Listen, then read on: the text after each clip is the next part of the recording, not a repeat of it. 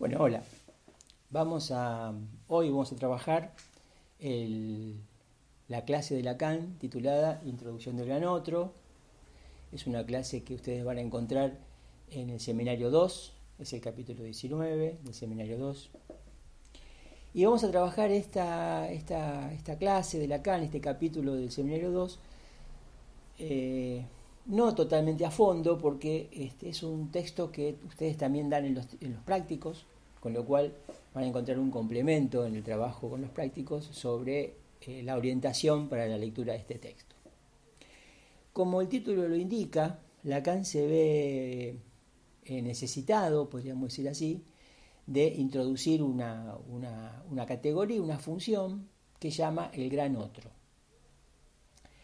Eh, es una clase de Lacan que, como suele ser su estilo, presenta algunas, este, este, inicialmente presenta algunas comparaciones y hace algunas preguntas que este, resultan este, raras, que nos sorprenden, este, pero a lo largo de la clase y a medida que uno avanza en la lectura y puede ir siguiendo los argumentos de Lacan, que es la idea en este caso, como en los otros con Lacan, se va aclarando el sentido que, ¿no? que Lacan, este, la razón y el sentido que toma todo lo que Lacan este, nos presenta inicialmente y hacia, hacia dónde va, hacia qué apunta, qué, qué quiere, de alguna manera, podemos decir, decirnos o decirle al lector.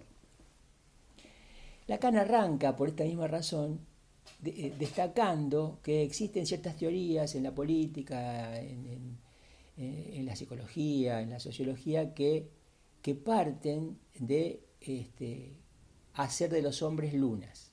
Lo dice textualmente, cosa que este, inicialmente no se entiende bien a qué apunta. Cuando dice lunas hay que pensar ¿no? que lunas, planetas, estrellas, ¿no? Este, son sinónimos, casi sinónimos acá.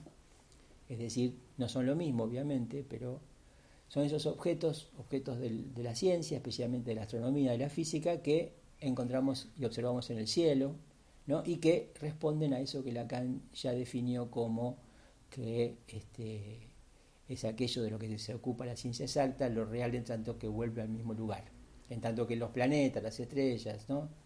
este, las lunas, las encontramos siempre en el cielo este, en el mismo lugar.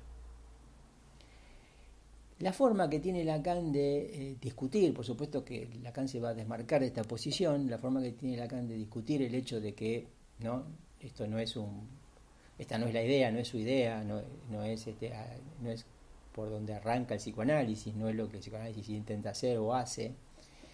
¿no? La forma entonces que tiene Lacan de desmarcarse de esta idea, de generar una alternativa, es lo que él propone, que es que, tiene que ver con introducir al gran otro, la necesidad de distinguir dos tipos de otro. Quiere decir que aquí ya lo primer, el primer rasgo que aparece, que es importante, es el rasgo de la, ¿no? la cuestión de la alteridad. ¿no? El otro significa la alteridad. Entonces Lacan dice va a haber dos tipos de otro, ¿no? Un, uno gran otro, que escribe con la mayúscula en su álgebra, ¿no? y que nosotros designamos como gran otro, ¿no? que va a ser un otro este, que Lacan relaciona inmediatamente con la función de la palabra. ¿no? Esto es importante, pensemos en eso. Que ese gran otro va a estar inmediatamente relacionado con la función de la palabra. ¿no? Y Lacan lo anota en su álgebra con A mayúscula. Ya explicamos en, otras clases que la mayúscula es la primera letra de la palabra otro francés. Este, nosotros, por supuesto, traducimos la palabra otro como otro, pero conservamos la letra A como letra de la álgebra lacaniana. Y que, ya también lo dijimos, las letras en Lacan, las letras mayúsculas, van a corresponder a lo simbólico y las letras minúsculas a lo imaginario. Es, una convención. Con lo cual, si Lacan va a distinguir, discernir dos tipos de otro, vamos a tener un gran otro simbólico, por un lado, y vamos a tener un pequeño otro eh, primera letra de la palabra otro en francés, pero con minúscula, la letra A, un pequeño otro, que va a ser un otro imaginario. Que, como vimos en, la clase de la tópica de lo imaginario, ¿no es cierto? ese pequeño otro en verdad resulta ser el yo. ¿no? Entonces podemos decir palabra en lo que corresponde al gran otro e imagen en lo que corresponde al pequeño otro.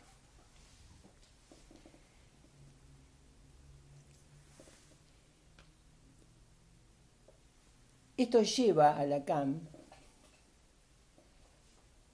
a preguntarse y a preguntar en la clase por qué no hablan los planetas. ¿no? Está claro que si se compara ¿no?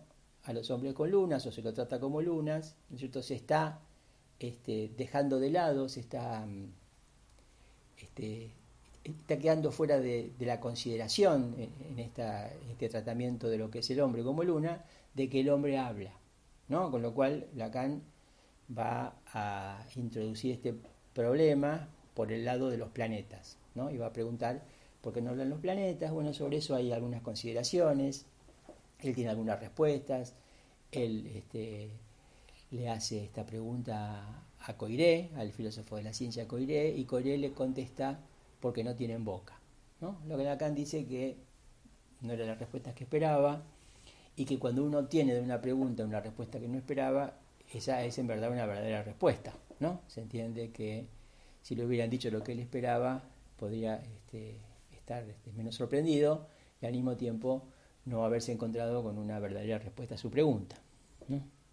Entonces, em, el hecho de que Coiré le conteste que los planetas no hablan porque no tienen boca, este, hace que Lacan pueda relacionar, digamos, esta respuesta con, lo que llama estas viejas damas afectadas del síndrome de Cotard. ¿no? Lacan es psiquiatra, Lacan ha estado en contacto con problemas graves, este, psíquicos graves, como el síndrome de Cotard, y entonces dice que este, estas, estas viejas damas con las que, él trataba o, que él vio en su formación como psiquiatra, estas viejas damas se eh, identificaban a una imagen, dice Lacan, donde falta toda iancia.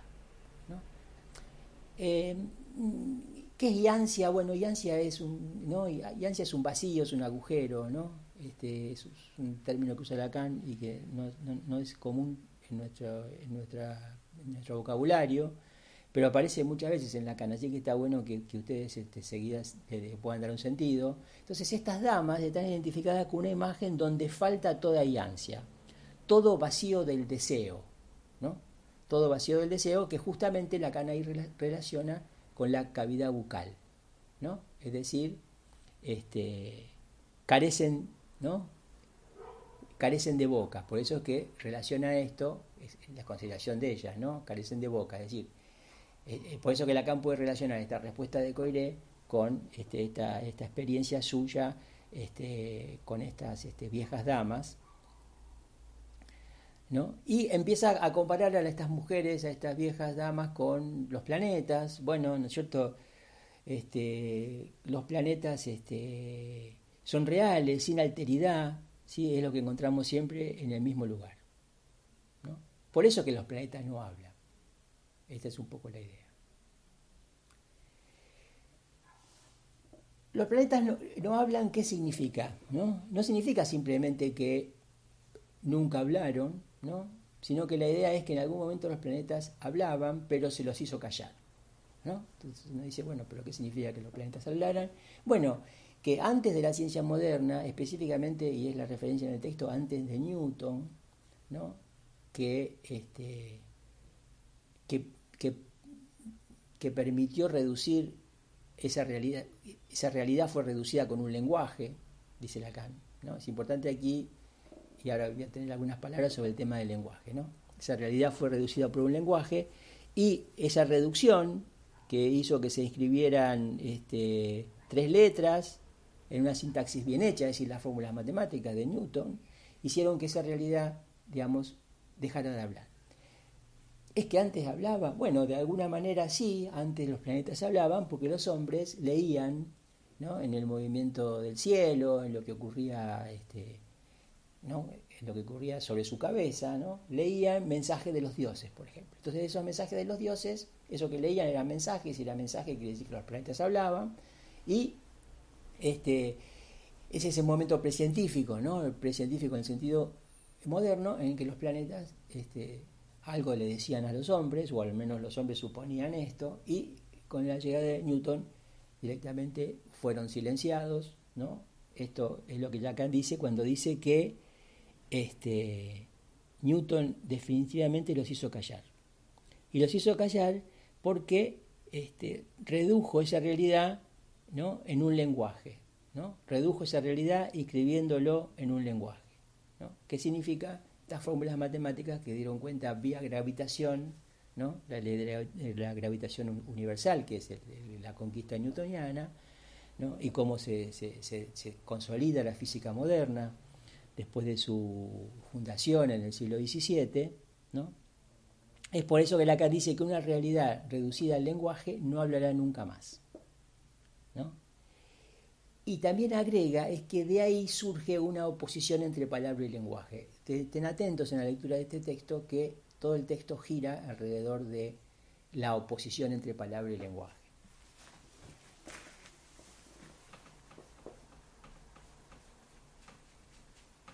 Hay un escrito muy importante de Lacan que nosotros no tenemos en la bibliografía del programa, pero que se titula Fusión y campo de la palabra y del lenguaje en el psicoanálisis. ¿no? Función y campo de la palabra y del lenguaje en el psicoanálisis.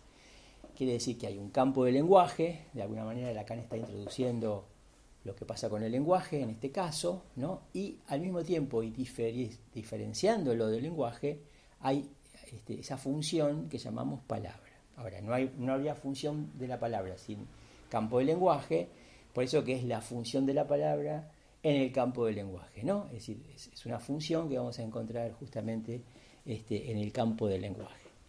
Acá entonces se, se pregunta sobre por qué no hablan los planetas, los planetas no hablan porque la ciencia los ha hecho callar, específicamente Newton, en ese sentido los planetas son diferentes que los hombres, los hombres hablan, ¿no? y dice Lacan que, que no es solo el problema eh, de que de si este, los electrones, en este caso dice que es lo mismo que, ¿no? para el caso sería objeto de la física, lo mismo que los planetas, que las estrellas, que las lunas, que los electrones no solamente que no hablan porque no responden, sino que no, que no hablan porque no son capaces de mentirnos. Con lo cual, Lacan tiene en este caso la ocasión de introducir lo que él llama la intersubjetividad ¿no? a través del hecho de que alguien sea capaz de mentirnos, ¿no? Si, si lo, ¿no? Sería, no es el problema, digamos, que no hablen significa que no mientan, que no mienten, ¿no? Porque si, si, no, si, si, nos, si nos pudieran mentir, en ese caso podríamos pensar que estamos insertos en una, en una relación intersubjetiva. Hasta acá este, estos discernimientos. Lacan, por supuesto, este, vamos a ir aclarando esto, ¿no? De la intersubjetividad, de la mentira, del lenguaje y la palabra, de a poco, poco. Pero primero es importante introducir las cosas como las introduce el texto y para que ustedes lo vayan a ver y puedan en ese momento tener alguna orientación sobre qué pensar a medida que van leyendo. Digo, entonces por eso insisto, atiendan a esa diferencia que hay entre palabra y lenguaje en el texto, es importante, y a esta novedad que Lacan introduce, donde introduce la intersubjetividad a partir de la mentira. Es decir, porque es ahí donde aparece la cuestión del otro, ¿no? Efectivamente, las lunas, ¿no es cierto?, están fuera de toda alteridad, ¿no es cierto? Para la, cada luna no hay otra, no hay, no hay otro, no hay otro. Y es algo diferente de lo que pasa con el ser hablante. Entonces los planetas no hablan, pero los hombres sí hablan. Y por supuesto, en el psicoanálisis, como dice Lacan, nosotros no intentamos hacer callar al, otro, el psicoanálisis no, trata de hacer callar, sino es todo lo contrario. ¿no es cierto? El psicoanálisis se va a apoyar este, en el sujeto que habla, pero no solamente no, queremos hacer eh, callar al otro en el psicoanálisis, sino que, que tampoco el psicoanálisis consiste en la realización imaginaria del sujeto. ¿no? Quiero decir, tampoco el psicoanálisis pasa exclusivamente por la cuestión del yo, como dijimos, ¿no? Habíamos puesto al yo en, esta, en este registro de lo imaginario, ¿no? Y este, es lo que Lacan va a poder discernir, ¿no es cierto?, al yo como pequeño otro, como habíamos escrito en el pizarrón, ¿no es cierto?, el yo como pequeño otro diferente de el gran otro, ¿no es cierto?, que tiene relación con esta función de la palabra. Por eso que Lacan dice que si el sujeto y el yo son confundidos, ¿sí? se hace del yo ¿no? una realidad, cosa que el yo no es, ¿no? se hace del yo algo integrativo, ¿no es cierto? Dice Lacan lo que mantiene al planeta unido, o sea que en este caso el hecho de que nosotros no situemos al yo en su verdadero lugar, ¿no? no este, nos genera digamos, la tendencia a hacer del yo un planeta, una realidad, ¿no? Algo integrado, circular, ¿no? Eh, esto surge en realidad, y esta posición de Lacan surge de una discusión con los llamados post-freudianos, ¿no es cierto?, en donde justamente de alguna manera ellos se planteaban reforzar al yo, redondear al yo, ¿no es cierto? Ahí viene de nuevo el tema de la, forma circular. Dice, Lacan darle una forma esférica en donde el yo logre integrar sus partes digregadas y sus pulsiones parciales. ¿no? Lacan ustedes van a ver ahí, durante todo el desarrollo del punto 2, que Lacan va a discutir la cuestión de que, este, de que el fin del análisis sea ese, reforzar al yo, identificarse con el yo del analista, ¿no es cierto? Que, es un poco la orientación del análisis que llevaban adelante los porfirianos, aquellos con los que Lacan discute, y justamente son los que confunden el sujeto y el yo, ¿no? que es lo que Lacan va a querer este, en este caso eh, mostrarnos y mostrar su este, este, eh, mostrarnos los elementos con los que Lacan logra no confundir el sujeto y el yo, ¿no? para que nosotros no lo confundamos y justamente para, podríamos decir, rectificar este, este rumbo freudiano, ¿cierto? que este, se había perdido con, este, con los trabajos de los discípulos de Freud. Todo esto es la ocasión, me salteo algunos desarrollos que, si quieren podemos discutir en alguna consulta, porque bueno, estas clases tienen sus limitaciones. Todo esto lleva a que Lacan pueda introducir lo que se conoce con el nombre de esquema L. Quiero aclarar que este, el nombre el nombre del esquema es el esquema L, Lacan toma ese nombre de una letra griega, la letra griega lambda, eh, y que como en algunas traducciones, donde inicialmente se confundían un poco las cosas al, pasar los textos de, de Lacan al español, ¿no cierto? se lo intentó denominar esquema Z por la forma, pero en realidad este, es el esquema L, vamos a ponernos de acuerdo, es el esquema L, ¿no? es, es lambda, de donde Lacan extrae esta letra griega, para dar cuenta de un esquema que presenta en esta clase, que trata también en otros textos, a veces hay algunas variaciones, yo lo voy a hacer en el pizarrón y lo vamos a ir explicando, ¿cierto? Que es un esquema de cuatro lugares unidos por ciertos vectores, ¿no? Y esos lugares este, se, van a, se van a designar con letras, que las letras, por supuesto, surgen del álgebra lacaniana. Entonces, Lacan hace un primer, define un primer punto que es es, ¿no? La letra S, ¿no? Primer punto, la letra S, dice es el sujeto, la letra S de sujeto, después vamos a hablar un poco de eso.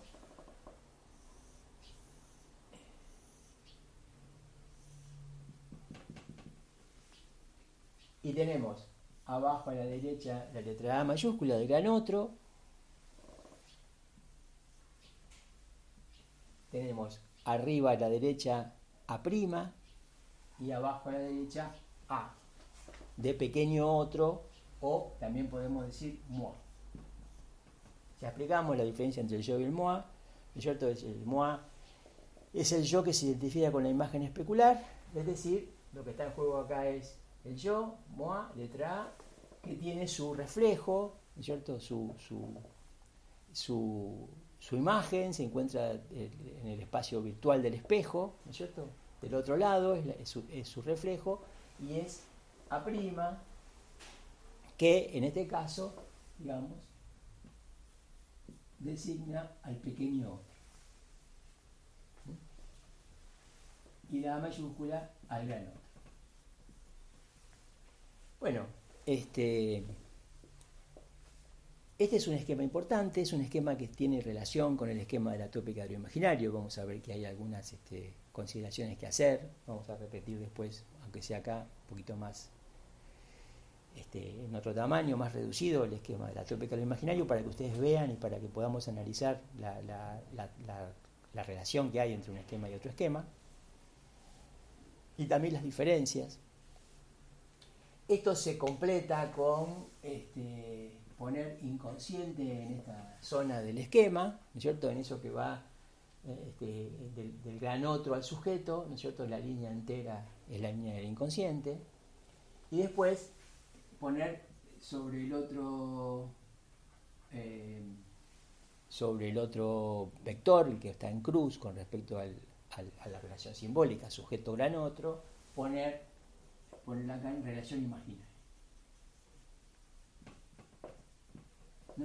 Es decir, ¿por qué? Bueno, porque la relación imaginaria es la que existe entre el, pequeño el, yo y el pequeño otro. ¿no? La relación entre el yo y el pequeño otro, que es la relación entre el yo y su imagen en el espejo, la imagen del cuerpo, ¿no? que es lo, lo que hace a la constitución del yo. Entonces, lo primero que hay que señalar es que este, este, este, esquema ¿sí? diferencia simbólico de imaginario. ¿no? Tenemos un eje imaginario, que es el eje A', y tenemos un eje simbólico, que es el eje S, ¿no? que dice la, la S de, sujeto, ¿sí? vamos a ver cómo lo caracteriza en este caso, en este, en esta, en este argumento, y este, el gran otro, este, que es el otro de lo simbólico. Como habíamos dicho antes, Lacan distingue dos tipos de otro, pequeño otro, gran otro, eso hace la introducción del gran otro, ¿cierto? Que al, que, al que Lacan le, le, inicialmente le atribuye las funciones de la palabra. Entonces, decíamos, ¿no? es un esquema que sirve para eso. Son cuatro puntos, son cuatro lugares, designados por cuatro letras, tiene esa simpleza, ¿no es cierto? Aquí no se pueden leer cosas que no estén, no se puede leer lo real, porque no está lo real este, presentado en este esquema, no, se puede hablar del ideal del yo, no está el ideal del yo en este esquema, ¿no es cierto? Quiero decir que este esquema muestra lo que muestra y hay cosas que están este, en la estructura, este, este, esquema es la estructura, están en la estructura, pero que, este esquema no muestra. Y siempre tengan en cuenta que es tan importante el esquema que la canaga, este, la presentación gráfica que haya en una clase, por ejemplo, como el argumento alrededor de este esquema, porque en verdad lo que nos interesa es que este esquema, que tiene distintas presentaciones en la alianza de Lacan, hay, por ejemplo, unas presentaciones donde el esquema aparece, los vectores aparecen con sentido, ¿no? Tienen este sentido estos vectores. Acá, en esta presentación, los, los vectores no tienen sentido, pero en otras presentaciones sí. Y no siempre Lacan escribe exactamente lo mismo en estos lugares, en este caso va de la mano, como Lacan presenta el esquema en este texto, como lo que dice sobre este esquema. Entonces Lacan dice que este esquema L permite distinguir lo simbólico de lo imaginario, ¿sí? que el yo es una construcción imaginaria, que si no seríamos lunas, ¿se entiende? ¿No es, cierto? no es esa realidad que trata la ciencia, ¿no? aunque haya cierta intencionalidad a veces o cierta orientación de querer reducir al hombre a lunas, de todas maneras el yo ¿no es cierto? Este, es una construcción imaginaria, ¿no? Y también aclara, y algo que es interesante tener en cuenta, que dice que aquel que se aferra a su yo, ¿no es cierto?, en realidad se puede definir como un loco. ¿no? Es interesante porque en general no sabemos bien qué es un loco, ¿no? No es lo mismo que decir psicosis, ¿no? No es lo mismo que decir que alguien tenga este, ese problema de la psicosis, ¿no? Pero acá dice un loco, es decir, aquel que se aferra a su yo es un loco. Bueno, que, hay locos ¿no? que, nos circundan, que hay locos por todos lados, eso sabemos que es así. no es esa gente que se aferra a su yo este, y así como Lacan define un loco. Cuando eh, en el texto, ¿no? después yo voy a agregar algunos comentarios, pero en el texto Lacan dice que ese es el sujeto analítico, dice no en su totalidad, ¿sí? sino que es en su abertura, y dice no sabe lo que dice. ¿no? Entonces, bueno, aclara por qué ese sujeto no es total, Dice, si fuéramos totales, no estaríamos todo el tiempo tratando de organizarnos, ¿no? Por ejemplo, dice, ¿no? Dice, yo no he visto nunca a nadie que sea total, él no se considera a sí mismo total, y es un poquito este, difícil poder considerarnos cada uno de nosotros totales. Entonces dice, es el sujeto analítico, el sujeto en su abertura, el sujeto que no sabe lo que dice.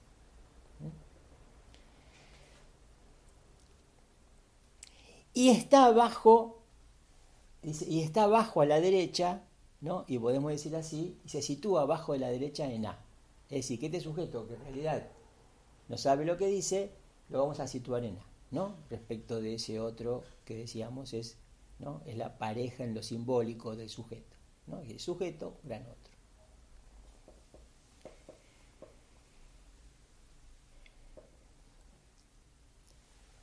Acá no sabe lo que dice, ¿no? Pero ¿dónde se ve? Dice, se ve en A. ¿eh? Se ve en A, eso, y eso es porque tiene un yo. Es decir, que acá se ve el sujeto, pero habla acá, ¿no? Habla acá, aunque se ve acá, ¿no? Esa es una diferenciación importante, ¿no? Para hacer. Y A' es el otro, el semejante, ¿no? Y Lacan dice que estos dos son superponibles. ¿Qué significa superponer? Intercambiable. ¿Qué significa intercambiable? Simplemente que la anotación lo indica con este, esta, esta forma de anotar el hecho de que se trata de A', ¿no? A, A', ¿no? Es otra versión del mismo. Y en ese sentido, Lacan va a distinguir a partir de este esquema lo que llama el plano del espejo, que es justamente ¿no? el plano donde yo se refleja, donde se capta la imagen del cuerpo y con el que yo se identifica y se constituye por esta identificación, de lo que llama otro plano, ¿no? este, el que llama el muro del lenguaje. ¿no? Quiere decir que vamos a tener un plano del espejo por un lado y vamos a tener el muro del lenguaje por el otro. ¿no? Me voy a referir a esto del muro del lenguaje porque es una metáfora en el texto y es una metáfora muy cautivante al punto tal de que ¿cierto? todo el mundo queda como dando vueltas en esto del muro del lenguaje, este, chocándose con, el muro, podríamos decir, ¿no? de alguna manera.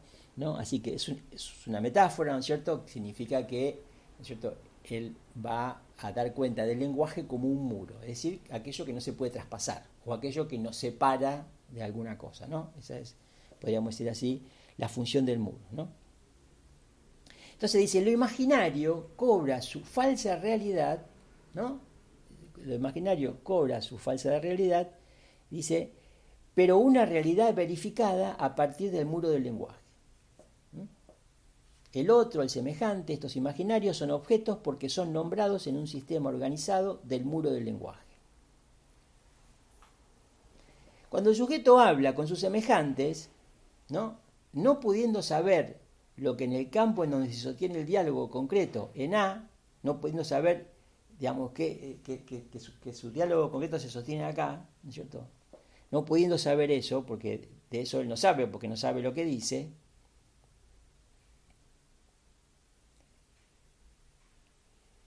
se las ve con ciertos números de personajes, ¿no? En A' que después Lacan dice, en verdad termina siendo serie A'2, A'3, etc.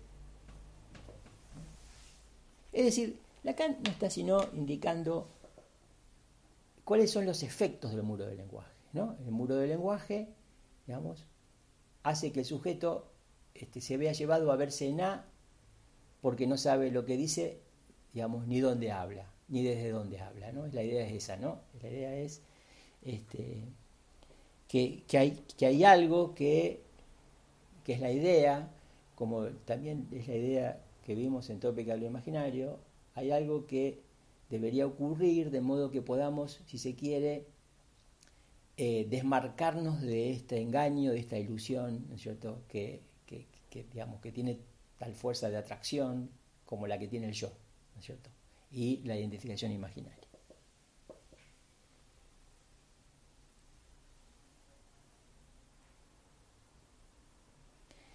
Por eso que Lacan continúa el texto diciendo que los analistas creemos ¿no? que hay otros sujetos aparte de nosotros, ¿no?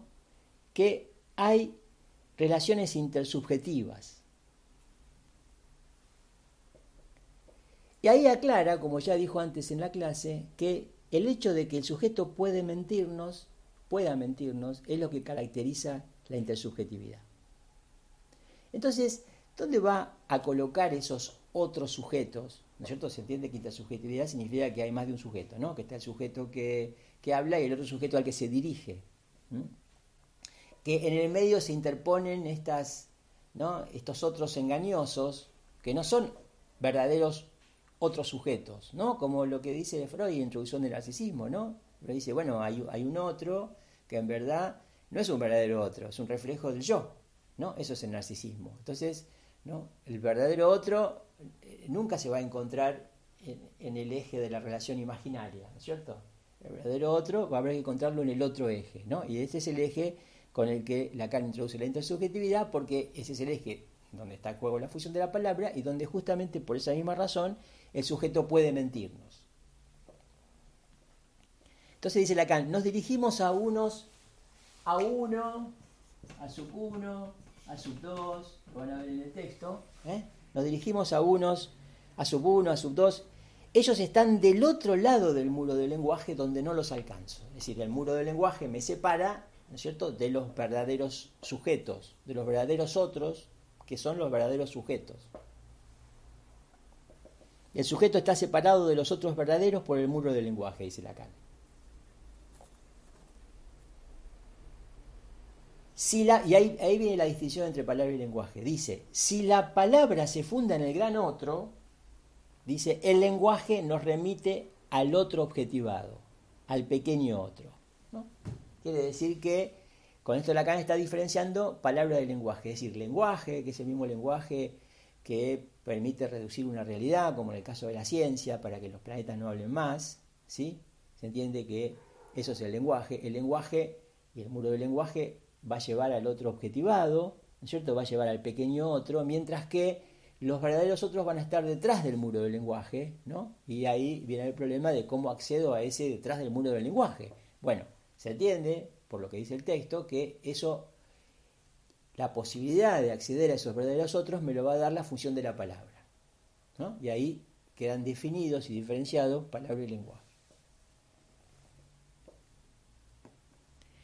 En términos generales, ustedes van a ver que existe esa discusión durante toda la clase con los posfreudianos, ¿no es cierto? Lacan toma en su momento inclusive un texto de un psicoanalista posfreudiano, discute con él, hay algunos detalles interesantísimos, pero que bueno, es muy difícil para nosotros poder pasar por todos esos puntos y esos detalles este, de esta manera en, estas, en estos videos, así que podemos discutirlo si ustedes quieren un poco mejor en las consultas y podré en su momento hacer alguna otra intervención sobre eso, pero bueno, este, traten de, de, ustedes viendo que lo que va diciendo Lacan y por qué dice eso y a dónde lleva lo que dice, ¿no? Pero fundamentalmente Lacan va a cuestionar esa idea que tenían los posfreudianos del fin del análisis como este, una identificación con el yo del analista. ¿no? Si Lacan, justamente, digamos, el fin del análisis apunta cierto? a cómo a través de la palabra entramos en una verdadera relación intersubjetiva en donde se apunta a esos otros verdaderos sujetos detrás del muro, ¿no? Este, y entonces eso supone que no podría nunca dirigirse un análisis, ¿no? En el sentido de que este, el paciente se identificara con el yo del analista, porque a fin de cuentas, ¿no es cierto?, porque el yo del analista es mejor que el yo del paciente, ¿no es cierto? O sea, porque el analista es un modelo de algo, ¿no? No se sabría por qué. El analista es mejor que, su, analizante, en este sentido, ¿no? Em, por eso que dice el texto, ¿no es cierto?, que se apunta a una. Este, este, a, un, con un fin diferente, a una reconstrucción de, imaginaria del sujeto, porque eso es a lo que apuntaban los, los y Lacan aclara que si bien nunca hay un sujeto sin yo, ¿no es cierto? Esto es lo que se intenta obtener en el análisis, ¿no? Lo que se intenta obtener en el análisis es un sujeto sin yo, ¿no? Podría decirse, pero es un ideal. El análisis da lugar al paso de una verdadera palabra que reúna al sujeto con otro sujeto del otro lado del muro del lenguaje. ¿no? Y la clase termina, y yo después este, voy a hacer algunas aclaraciones ya de agregados para darle, tratar de darle sentido al conjunto de lo que Lacan dice acá, cosas que no están en la clase, pero que a lo mejor ustedes le pueden servir para entender la clase. Lacan va a terminar haciendo referencia a un aforismo freudiano muy importante, Lacan, Freud no tenía, Lacan tiene muchos aforismos, Freud no tenía muchos aforismos, pero Freud tiene un aforismo muy importante que vamos a leer lo más rápido que podamos para poder completar este, esta clase, ¿no es cierto? Y Lacan hace una lectura de ese aforismo este, este, en esta clase. Es un aforismo que fue bastante mal interpretado, vamos a decir así. Lacan acá nos orienta para una, mejor, una mejor interpretación en el contexto de lo que él presenta. Y el aforismo es, lo pongo en alemán, y vamos a explicar por qué después, pero no, después también lo vamos a traducir, es Bo es bar, sol, ich, ver. Este es el aforismo de Freud, ¿no? Que se traduce así, donde, se tradujo así, donde ello era, es, es, es el ello en Freud, donde ello era, yo debo advenir, ¿no? Yo, ich, dije yo, donde ello era, yo debo advenir. Por supuesto que que hay, una reinterpretación por parte de Lacan, ¿no es cierto? Porque, inicialmente porque, ¿no es cierto?, Lacan puso la letra S en, el esquema lambda y habla del, del, ello ahí, ¿no? Del, es, de la letra S es, que ahí confunde con el sujeto en su abertura, dice, ¿no? En su, en su, este, sujeto que no es una totalidad, ¿no? es el sujeto analítico, dice Lacan. Y después, acá reaparece el es, ahora ya acá como ello, ¿no es cierto? Con, la idea de que algo debe pasar, ¿no? Donde ello era, ¿no? El yo debe advenir, fue la, traducción siempre de los común, de los, de los, pero Lacan pone en cuestión al yo. Entonces no se trata tanto del advenimiento del yo, podríamos decir así, como del mismo sujeto. Es decir, vamos a retraducir el aforismo, ¿no? Y vamos a decir, donde ello era, el sujeto debe advenir. ¿no? Quiere decir que el sujeto en estado de es, en estado de ello, vamos a decir así, es un sujeto que yo lo voy a interpretar por el momento como un sujeto indeterminado. ¿no? El sujeto el, el, sujeto en tanto que ello, el sujeto en este estado de es, ¿sí? es un sujeto indeterminado, analítico, en su abertura, ¿no es cierto? Como dice Lacan, no total, etc. Pero la tarea es que ese sujeto advenga, ¿no? Va a advenir, por supuesto, a través de la función de la palabra, como veníamos desarrollando según lo que la clase indica, ¿no es cierto? Pero como sujeto, no como yo. ¿Sí? Es por eso que la reinterpretación del ahí donde el ello era, el, sujeto, el yo debe, debe advenir, ¿no es cierto? Vamos a decir ahí donde el ello era, el sujeto debe advenir, ¿no? Y fíjense que acá hay una muestra y hay una posibilidad de hacer una lectura y una interpretación interesante, porque nunca en el álgebra lacaniana el sujeto aparece como la letra S. La letra S en el álgebra lacaniana siempre corresponde al significante. Y cuando aparece el sujeto en el, en el álgebra lacaniana, aparece barrado. El sujeto siempre es el sujeto barrado, porque el sujeto barrado es el sujeto en tanto que está determinado a partir de este lugar simbólico que es el gran otro. Quiero decir que en este momento es el sujeto no solamente su abertura, analítico, que no sabe lo que dice, sino que es el sujeto indeterminado. A partir de que ese sujeto pueda determinarse como sujeto, es ahí donde el sujeto va a estar barrado. Es como Lacan lo, lo, escribe en su álgebra, y que seguramente ustedes ya conocen como el S tachado, ¿no? Ese, es el sujeto. Siempre que aparece S es significante. ¿no? Ahora, cuando aparece la S tachada es el sujeto. En este caso no aparece la S tachada. Lacan este, hace este juego ¿no? de la confusión entre la letra S, el es freudiano, que es el ello, ¿no? para indicarnos que ahí está esa situación de indeterminación del sujeto ¿no? por advenir. Quisiera, no obstante, llegado a este punto, que podría considerarse el fin de la fin del comentario muy superficial, obviamente, muy rápido, de una clase que tiene muchos elementos y que algunos de esos elementos seguramente vamos a tener la ocasión de retomarlos, de ir mostrándole a ustedes qué pasa, qué, llega a ser Lacan con este esquema en otros contextos. Lacan permanece este, asociado, si se quiere, este, poniendo en juego, ¿no? Leyendo, interpretando y transformando el esquema L, que es este, ¿no? que lo pusimos, se llama esquema L. Este, Y, por ejemplo, en el seminario 3, que es el seminario siguiente, Lacan va a utilizar el esquema L para hacer la lectura de algunos casos freudianos. Esto tiene mucho interés porque también tiene que ver con cómo, qué vamos a interpretar de este esquema, cómo lo vamos a interpretar. Este esquema pone en relación cuatro lugares que por el momento están designados por cuatro letras. Pero son lugares. ¿Se entiende eso, no? Cuando decimos que algo es un lugar, significa que ese lugar puede estar ocupado de manera diferente. Ese lugar puede ser un lugar que pueda ser ocupado, que puede ser ocupado, ¿no? Que puede ser ocupado. Ahí en una consulta me preguntaban, bueno, pero el gran otro es la madre, ¿no? Fíjense que ahí empezamos con esta cuestión de que el gran otro no es sino un lugar y ese lugar puede ser ocupado, encarnado de distintas maneras. Esto es muy importante porque siempre que, digamos, siempre el analizante este, presenta, si se quiere, este, una situación, podemos llamar social, familiar, es decir, tiene amigos, tiene familia, tiene, ¿no? tiene padre, madre, hijos, etc. Este, y, y toda esa serie es un contexto ¿no?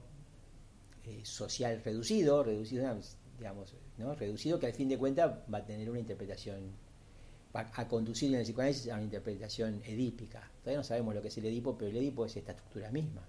¿No? Si ustedes reflexionan un poco van a encontrar de que entre esta estructura psíquica, digamos, y lo que Freud desarrolla como complejo de Edipo, hay una articulación que justamente permite una lectura, y una lectura que permite exactamente lo que llamamos una interpretación en el psicoanálisis. ¿Qué significa esto? Que, ¿no?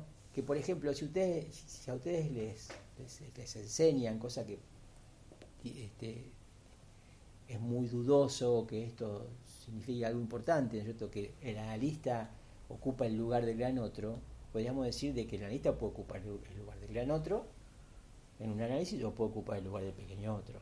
¿no? no es que el analista es el gran otro, el gran otro es un lugar, y ese lugar puede ser ocupado por el analista o puede ser ocupado por otro personaje.